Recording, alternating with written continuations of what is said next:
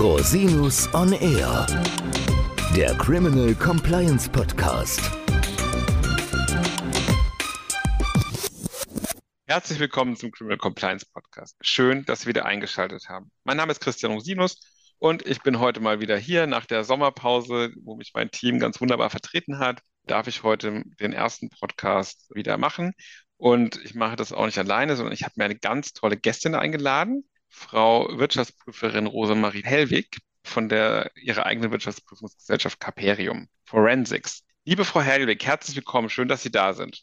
Ja, vielen Dank, Herr Rosinus. Mich freut es auch, dass wir das mal gemeinsam machen können. Ja, wir haben ja schon ja. ein paar Mal drüber geredet. Also Thema soll heute sein, die Geschichte der forensischen Untersuchungen. Frau Hellwig ist nämlich ein Urgestein der Forensic Investigations in Deutschland. Sie hat schon lange Jahre zu Beginn des Themas forensische Untersuchungen damit begonnen. Und deswegen ist es ein sehr spannendes Thema, weil das natürlich heute in aller Munde ist. Jeder macht solche Untersuchungen intern mit Wirtschaftsprüfern zusammen. Und deswegen dachten wir, das wäre mal spannend, auch mal ein bisschen die Historie in Deutschland da zu beleuchten. Aber bevor wir da in Medias Res gehen, liebe Frau Hellwig, erklären Sie uns doch mal, wir kennen uns ja schon lange aus vielen, vielerlei Zusammenarbeit, aber unsere Hörerinnen und Hörer natürlich nicht alle. Vielleicht erklären Sie uns mal, wer sind Sie, wo kommen Sie her, was machen Sie so?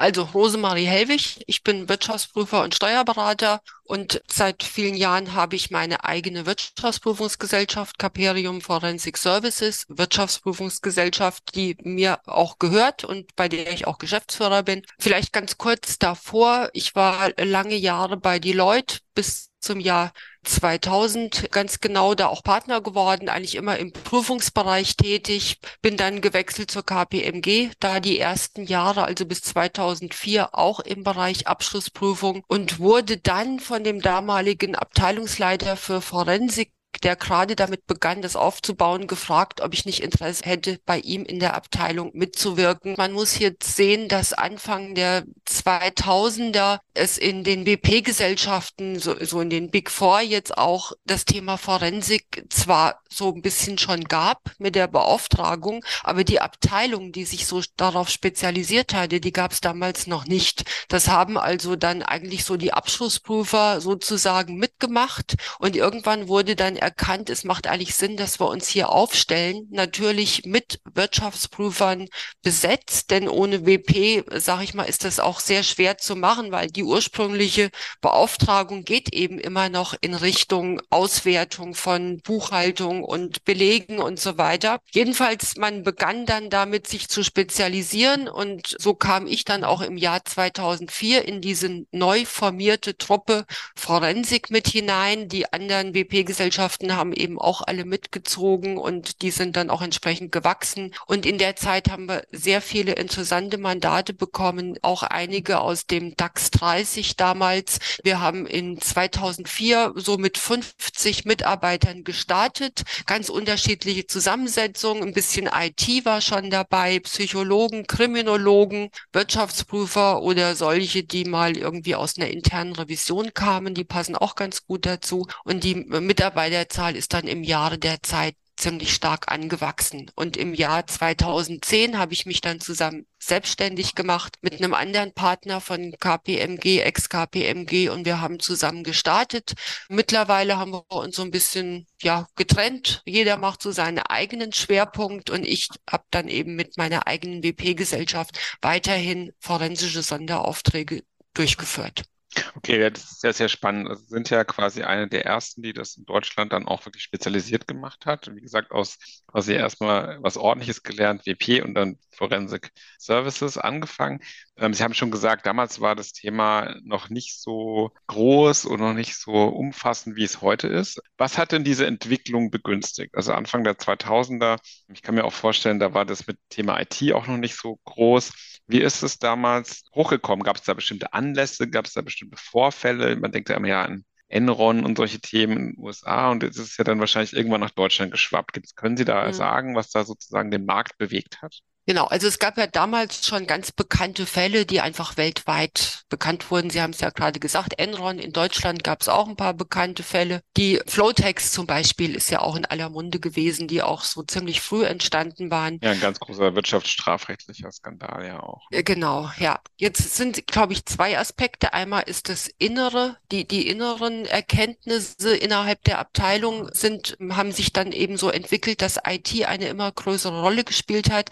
Das heißt, die Auswertung oder die die Massenauswertung von Buchhaltungsdaten, von Personalabrechnungsdaten, von steuerlichen Berechnungen, von E-Mail-Verkehr, der ja auch dann immer mehr wurde. Das war damals ja auch noch nicht so verstärkt. Ich kann mich noch erinnern, als die damaligen Vorstände, Chefs ihre E-Mails noch von der Sekretärin haben ausdrucken lassen und haben schreiben lassen. Das hat sich ja alles verändert entsprechend. Das heißt, sie mussten dann viele ausgedruckte E-Mail-Ordner lesen damals noch. Genau. Ja. Also bitte drücken Sie doch mal aus und dann wurde die E-Mail aus. ausgedruckt. Man hat sich da so ein bisschen gewehrt. Ja, also das hat sich dann ja Gott sei Dank auch dann mit BlackBerry, wenn Sie sich da erinnern.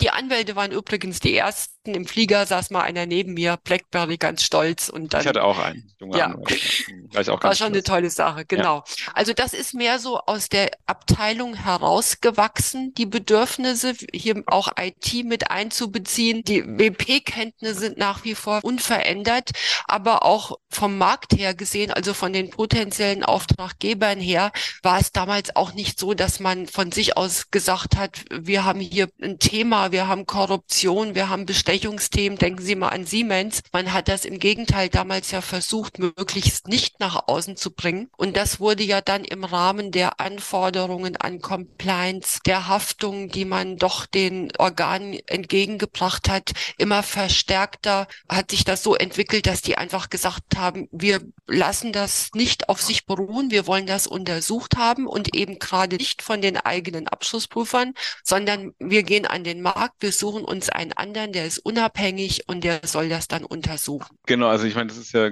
quasi auch eine Entwicklung, die parallel auch im Wirtschaftsstrafrecht so ein bisschen stattgefunden hat von wir kochen das möglichst niedrig und versuchen es irgendwie zu, ich sage jetzt mal, vertuschen im einfachsten Sinne, weil keiner will sich damit befassen, hin zu Transparenz, Aufklärung und Schadenersatz geltend machen. Ja, da hat natürlich auch die zivilrechtliche Rechtsprechung zum Thema Vorstandshaftung, aber auch die Urteile, die es im Strafrecht gegeben hat, natürlich da auch einen erheblichen Beitrag geleistet. Dass man quasi heute ist ja der Standpunkt, gerade bei börsennotierten Gesellschaften, man muss aufklären. Also man hat eine Pflicht zur internen Untersuchung.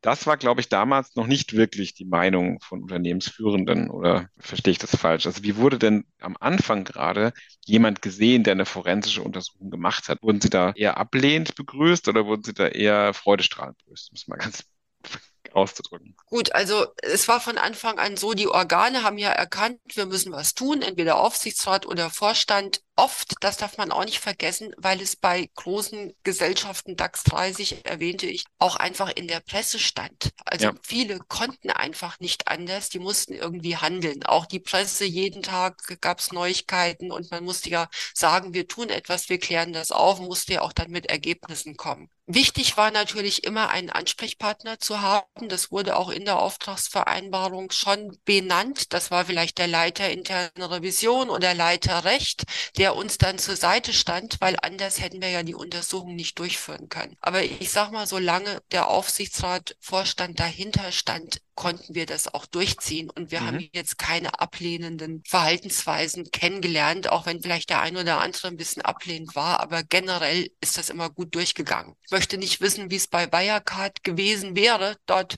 wurde ich ja auch als Sonderprüfer benannt. Das war auch schon so in der Presse. Also meine Gesellschaft, ah, okay. wenn es da zu einer Sonderprüfung gekommen wäre, wir kommen vielleicht gleich nochmal zu dem Spezialthema 142 Aktiengesetz, dann wäre das wahrscheinlich anders gewesen. Aber wie wir alle alle wissen, ist ja Wirecard kein Präzedenzfall. Genau, gehen wir mal, kein, das, kein das Normalfall. Ist jetzt, das ist jetzt ja. die jüngste Vergangenheit sozusagen, kommen wir gleich später nochmal drauf kommen. Ja. Also es hat sich dann so weiterentwickelt.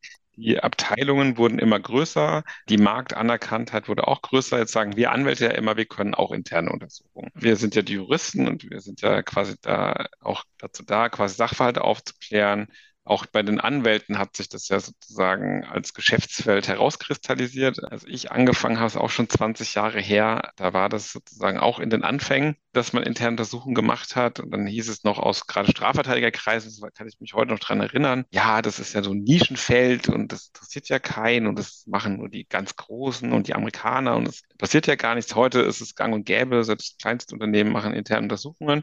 Wie ist denn die optimale Zusammenarbeit zwischen Anwälten und Wirtschaftsprüfern, Forensikern. Also wir haben einmal das Thema IT, also IT-Forensik. Da sind wir uns, glaube ich, einig, dass das heute eine ganz erhebliche Rolle spielt. Also die Erhebung und Auswertung dieser riesigen Datenmengen, die teilweise auch nur noch mit künstlicher Intelligenz zu bewältigen, das ist, ist natürlich eine Riesenherausforderung. Das haben Sie gesagt, gab es damals noch nicht. Da wurden die E-Mails noch ausgedruckt und wahrscheinlich haben Sie auch Ordner in irgendwelchen Räumen durchgelesen. Ne? Aber wie hat sich denn die auch die Zusammenarbeit mit den AnwältInnen sozusagen entwickelt?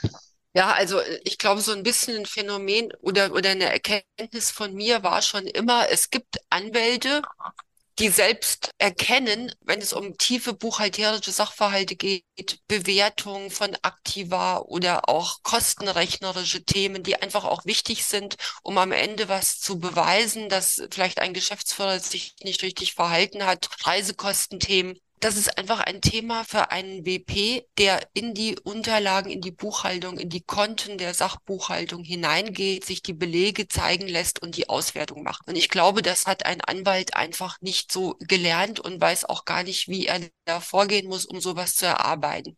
Da aber die Anwälte, das war immer so früher schon so die Erkenntnis oder viele glauben, das kann so schwierig nicht sein, glaube ich, dass es viele Untersuchungen gab, die, die so ein bisschen an der Oberfläche geblieben sind und die nicht so tief in die Themen hineingegangen sind, einfach weil die Anwälte nicht erkannt haben, dass es besser ist, hier sich Hilfe zu nehmen oder den Mandanten davon zu überzeugen, dass man hier noch einen WP mit zur Seite nimmt und das sich von ihm erarbeiten lässt. Und da habe ich eigentlich ganz große Unterschiede festgestellt, so wie, wie Sie, Sie erkennen sofort, das ist ein Thema für ein WP, gebe ich ab, soll der WP machen, am Ende alles gut, Mandant ist zufrieden. Es gibt andere, dazu gehören auch große Kanzleien, wo ich im Nachgang auch schon Schriftsätze gelesen habe, die auf meinem Bericht beruhten, weil dann Jahre später nochmal ein Thema hochkam, wo die Sachverhalte überhaupt nicht verstanden wurden und wo im Nachhinein nochmal alles korrigiert werden musste, weil die Anwälte es nicht verstanden hatten, sondern einfach abgeschrieben haben und den Sinn gar nicht richtig verstanden hatten. Wir wollen jetzt ähm, ja kein Anwaltsbashing machen. Also mir geht es jetzt ja darum, sozusagen. Na, nein, um Gottes Willen, nein. Nur so meine Erfahrung also die, so ein bisschen damit. Ja, ja, der würde jetzt, da würden jetzt viele Anwälte sagen, die Forensiker machen immer einen großen Aufwand für nichts sozusagen. Das gibt, gibt kommt, das habe ich auch schon erlebt, dass sozusagen wie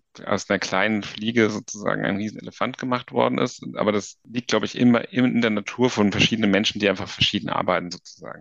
Und mir geht es jetzt auch darum sozusagen, verstehe ich, also ich, wissen Sie ja, ich bin jemand, ich gucke immer, ich glaube immer, es ist immer wichtig, das Mandanteninteresse im Auge zu haben. Was braucht jetzt der konkrete Mandant in der konkreten Situation? Und natürlich ist eine forensische Expertise oder auch eine buchhalterische Expertise in aller Regel bei einem WP besser aufgehoben, ist ja klar. Die Frage ist nur sozusagen, wie arbeitet man da optimal zusammen? Also wie kann man optimal so etwas strukturieren und wie hat sich das auch im Laufe der Geschichte oder der letzten 20 Jahre verändert? Also waren es zunächst die Anwaltskanzleien, die dieses Geschäftsfeld besetzt haben oder die Wirtschaftsprüfer? Oder hatten Sie das Gefühl, dass irgendeine von den Berufsgruppen dann erstmal draufgesprungen ist, als man gemerkt hat, das könnte auch ganz spannend sein im Hinblick auf Mandatsinhalt und vielleicht auch Vergütung von solchen Untersuchungen?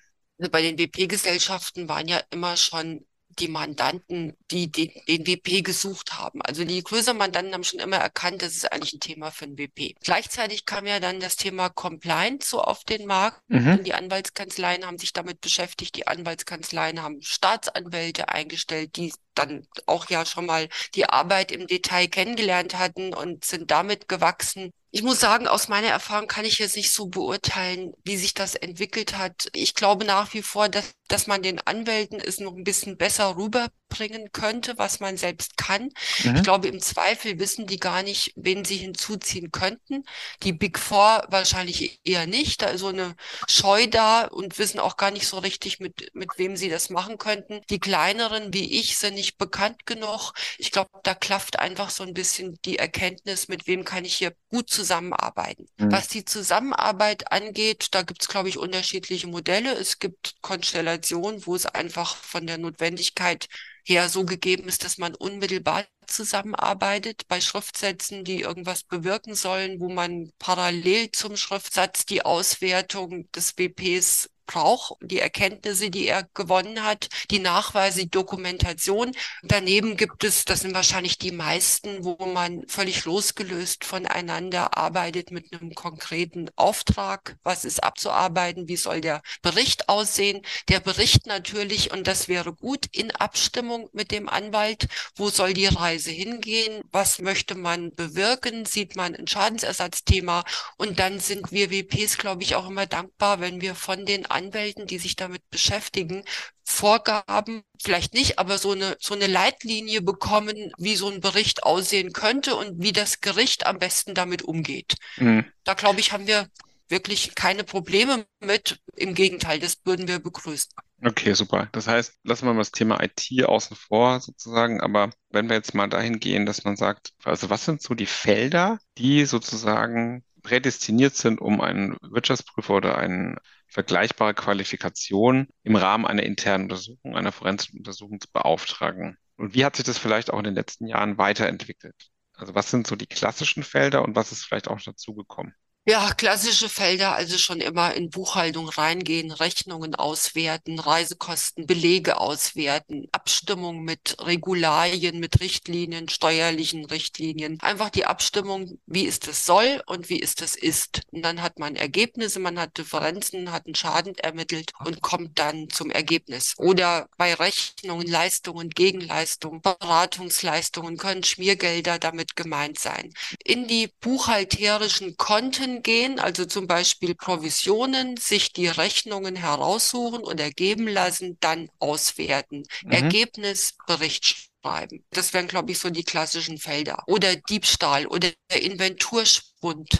Ja, also man stellt fest, im Lebensmittelbereich, da ist jeden Monat irgendwie kann da was nicht stimmen. Da fehlen einfach Lebensmittel. So, dann überlegt man, wie kann man das buchhalterisch aufarbeiten durch eine Bestandsfortschreibung. So viel ist eingekauft worden, so viel ist am Ende noch da, so viel ist verkauft worden. Eine Verprobung, da muss eine Lücke sein. So viel Schwund gibt es nicht. Da hat jemand zugeschlagen oder jemand jemand einfach geklaut. Mhm. Weiterentwickelt, ja, die IT natürlich, die spielt mittlerweile in meinen forensischen Untersuchungen eine ganz große Rolle. Es gibt bei, wenn mehr als wenige Daten erhoben werden müssen, zum Beispiel bei Reisekosten, ist es fast unerlässlich, dass IT mit hinzukommt, entsprechend die Daten aufbereitet und die Auswertungen gesteuert auswerten lässt, natürlich nach den Vorgaben des WPs. Mhm. Also alleine kann so ein IT Forensiker das, glaube ich, nicht machen und kommt mit einem Ergebnis. Er braucht, um die Inhalte zu verstehen und auch dann zu bestimmen, was das Ergebnis sein soll, immer den WP mit hinzu. Ja.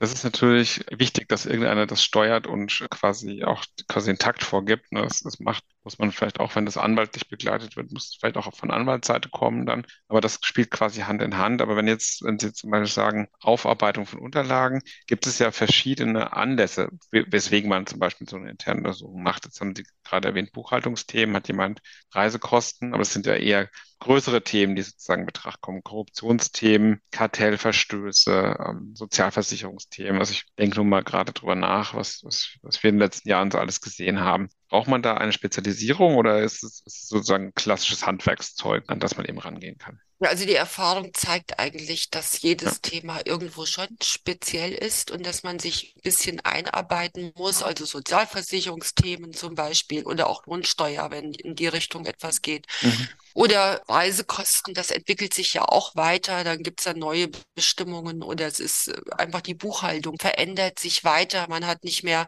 die direkte Einsicht beim Mandanten. Es geht dann alles über Online-Zugang. Aber die Grundausbildung, ich glaube, dass die dass die halt wichtig ist, um zu verstehen, wo am Ende alle Daten mal hingeflossen sind, um dann mit einem gewissen extra Spezialisierung auf das Thema, das Thema anzugehen. Ich, ja. So ist es eigentlich in allen Fällen. Man sagt ja bei Wirtschaftskriminalität oder bei Compliance immer, man muss sich immer angucken, wo geht das Geld rein und wo geht es wieder raus. Ne? Also das sind quasi, genau. so banal ist es dann doch oft. Ne? Jetzt haben wir gesagt, das hat sich weiterentwickelt. Was glauben Sie denn ist die Zukunft? Oder vielleicht noch mal eine Frage. Sie hatten es vorhin kurz erwähnt. Vielleicht ist es für den einen oder die andere Hörerin Hörer auch interessant. Sie haben von Sonderuntersuchungen nach Aktiengesetz gesprochen. Das ist ja etwas, was sehr selten vorkommt. Vielleicht können Sie uns mal ganz kurz da einführen, das Thema. Also was passiert da? Ja, ich wurde bereits im Jahr 2013 angesprochen, ob ich eine solche Sonderprüfung nach 142 Aktiengesetz durchführen kann. Das habe ich dann auch entsprechend angenommen. Sonderprüfung nach 142 Aktiengesetz bedeutet, dass bei einer in der Regel börsennotierten Aktiengesellschaft gibt es Minderheitsaktionäre die sich in irgendeiner Weise unberecht, ungerecht behandelt fühlen, indem nämlich Organe, also in der Regel Aufsichtsräte oder Vorstände, zugunsten des Aktionärs, der sie ja auch gleichzeitig sein können, Entgelte oder Gewinne aus der Gesellschaft herausziehen, die dann natürlich zum Nachteil der Minderheitsaktionäre gehen. Eine solche Sonderprüfung wird natürlich normalerweise niemals vom Aufsichtsrat oder Vorstand beauftragt. Also gibt es den Paragraph 142 Aktiengesetz, wonach mit einer Mehrheit von 20 Prozent eine solche Sonderprüfung auf die Agenda einer Hauptversammlung genommen werden werden kann, dann müssen wiederum 50 Prozent der Präsenz da zu diesem Sonderprüfungsantrag zustimmen und diejenigen, die hier betroffen wären, also Aufsichtsräte, Vorstände, die gleichzeitig Aktionäre sind, dürfen in dem Moment als Aktionäre nicht mitstimmen. Also im Prinzip geht es um Minderheitsschutz. Also das Aktiengesetz genau. ist da ja sehr weitgehend und sagt, wenn Vorgänge sind, die die Geschäftsführung betreffen oder die Gründung der Kapitalgesellschaft, dann kann die Hauptversammlung so etwas beschließen. Thema Geschäftsführung ist eben das Handeln des Vorstands und oder des Aufsichtsrats unter bestimmten Umständen. Und dann gibt es eben Stimmverbote, damit quasi nicht die Mehrheit die Minderheit bestimmen kann, damit Minderheitsrechte gewahrt werden können, im, auch wenn es sozusagen eine andere Mehrheit in der Hauptversammlung gibt, die das, diese Maßnahme vielleicht billigt oder davon profitiert. Ja, also es ist ein Minderheitenschutzinstrument. Und ja. was machen sie dann? Sie gehen dann in das Unternehmen als, wer beauftragt sie dann? Das Unternehmen selbst? Ja. Ja, also das ist auch klar im Aktiengesetz geregelt oder auch mhm. in den Kommentaren. Auftraggeber ist tatsächlich die Hauptversammlung. Mhm. Es kann natürlich im Nachgang die Hauptversammlung nicht einen Vertrag schließen mit dem Wirtschaftsprüfer. Das heißt, es gibt dann noch möglicherweise die, die Rolle des besonderen Vertreters. Der ist wie mhm. ein Organ, wird der gleichzeitig beauftragt, der dann so, so eine Beauftragung durchführen kann. Es ist natürlich auch möglich, dass ein Vorstand in der Regel einer, der hier nicht betroffen ist oder nicht konfliktet ist, diesen Auftrag schließen kann. Ansonsten hat dann der Prüfer alle Rechte, wie bei jeder anderen Sonderprüfung auch, wie ein Abschlussprüfer und hat einfach ein Anrecht auf all die Unterlagen, die er braucht, um den Auftrag, der schon in der Hauptversammlung sehr punktuell und, und sehr speziell oder spezialisiert beschrieben sein muss, durchzuführen. Mhm. Das Interessante ist dann, Auftraggeber ist wie gesagt die Gesellschaft, ursprünglich durch die Hauptversammlung. Dann damit zahlt natürlich auch die Aktiengesellschaft den Abschlussprüfer. Also dass die Kosten müssen dann entsprechend bezahlt werden, beglichen werden durch die AG selbst. Der Bericht am Ende, das ist das Interessante, der muss mit niemandem abgestimmt werden, also weder mit dem Vorstand noch mit einem Aufsichtsrat. Der wird vorbereitet und wird direkt an den Bundesanzeiger zur Veröffentlichung eingereicht es gibt ja auch Fälle, da wird das quasi abgebogen, das ist im Bundesanzeiger veröffentlicht, in dem dann der Vorstand quasi sagt, wir beauftragen einen unabhängigen Sonderprüfer und warten gar nicht auf den Hauptversammlungsbeschluss, einfach um diesen, diese Veröffentlichung zu vermeiden. Das kommt ja auch manchmal vor, ne? Ja, das, äh, einen solchen Fall hatten wir auch schon, ja. Ja, mhm. genau. Okay, das heißt, das sind dann entweder forensische Untersuchungen, die dann in dem Zusammenhang durchgeführt werden, wenn es um Vorwürfe geht, Untreue, sonstige Verstöße, aber es kann auch mal ein ganz anderes Thema sein, das sozusagen im allgemeinen Wirtschaftsprüfungsbereich sich bewegt. Genau, insgesamt vom Berufsbild, ja. Ja, es ist auch ein interessantes Mittel sozusagen und sicherlich auch gerade bei der Wahrung von Minderheitenrechten etwas, was auch spannend ist für Minderheitsaktionäre. Gut, das heißt, das ist quasi ein sehr weit gespanntes und sehr sich weiter dynamisch entwickelndes Gebiet. Äh, jetzt gibt es ja auch im angloamerikanischen Raum Äquivalente von Wirtschaftsprüfern, die auch quasi in Konkurrenz zu forensischen WPs auftreten.